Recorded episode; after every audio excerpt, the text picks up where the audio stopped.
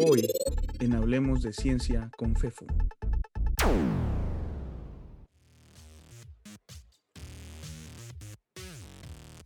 Ser para formar.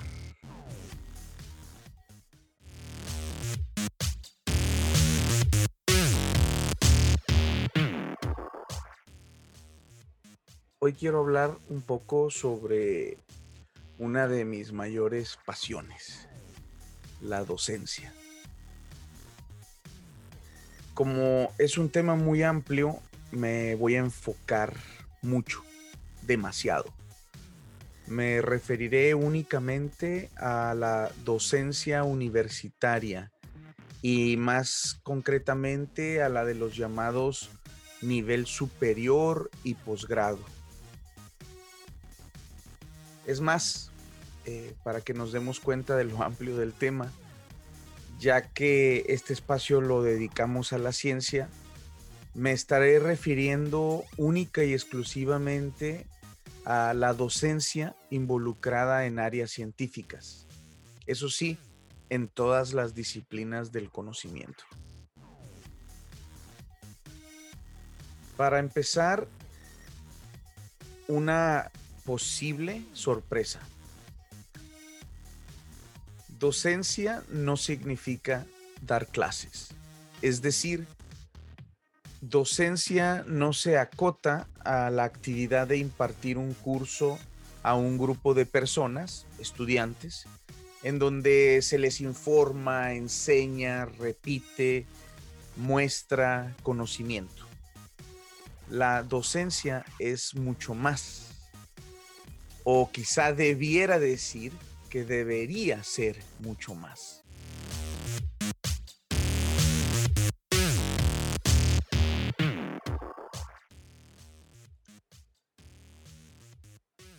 No voy a ahondar demasiado, pero mencionaré algunos elementos importantes. Para el caso particular de impartir un curso, no es posible hacerlo bien sin tener el conocimiento. Desde luego que esto no es exclusivo para las áreas científicas. Entonces, una persona que tiene el conocimiento, independientemente de si ella misma es generadora o no de nuevo conocimiento, puede en principio dar una buena clase. Así nos podemos encontrar personas investigadoras que son buenas o malas para dar clase y personas que no son investigadoras que también pueden resultar ser buenas o malas para dar clase. El asunto es cuando dejamos de contemplar a la docencia como solo eso, el dar clases. La enseñanza la apropiación del conocimiento, la guía, la transmisión integral y robusta de bagaje intelectual y técnico no se logran en una clase. Además, para poder hacerlo bien, eh, formar científicos, de manera honesta y natural, hay que vivirlo, ser parte. Por ello, en esos niveles educativos a los que me estoy acotando, es indispensable que las personas que forman, que guían, que comparten, sean.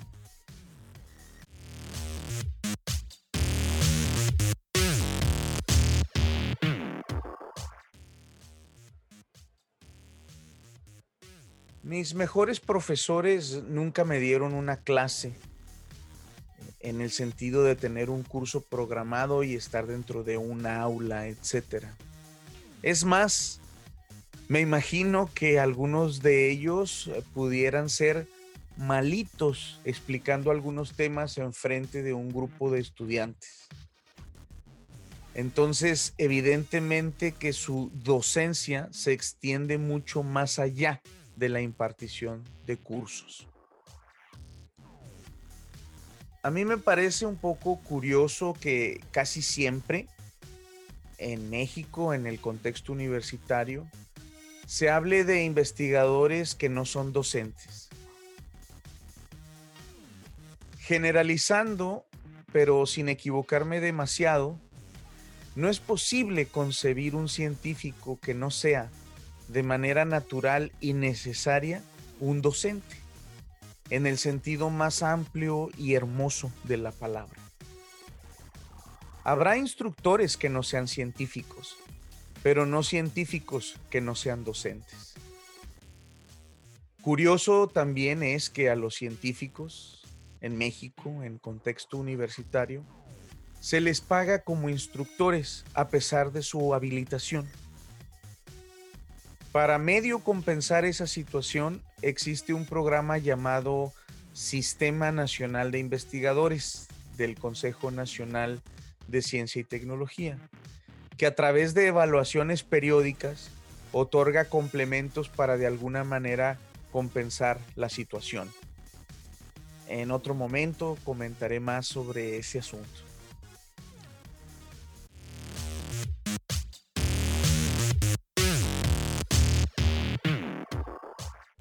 Regresando al tema esencial de hoy, me gustaría hacer la pregunta, ¿cómo puedo ser un buen docente?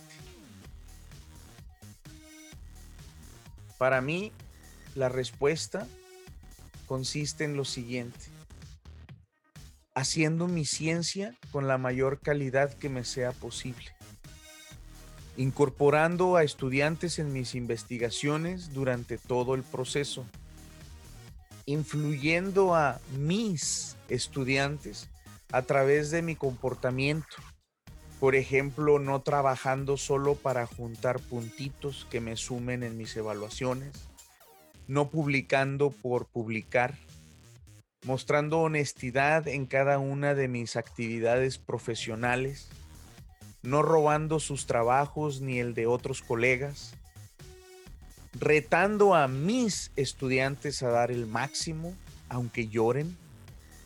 Si voy a impartir un curso, preparándolo con toda mi atención y capacidad, exigiendo el máximo de cada una de las personas que tengan el infortunio de tenerme como instructor, preocupándome por el futuro de mis estudiantes, pensar qué van a hacer después, a dónde van a ir, con qué herramientas, conocer y estar al tanto de la realidad en la que tendrán que competir, ayudarles a competir, volverme su aliado en sus futuros enfrentamientos, aunque ya se hayan graduado e ido a otro lugar. Estar convencido de que a través de ellos se puede cambiar el mundo. Conozco pocas personas que logren todo esto en el mundo. ¿Se dan cuenta entonces por qué es maravilloso intentar ser buen docente?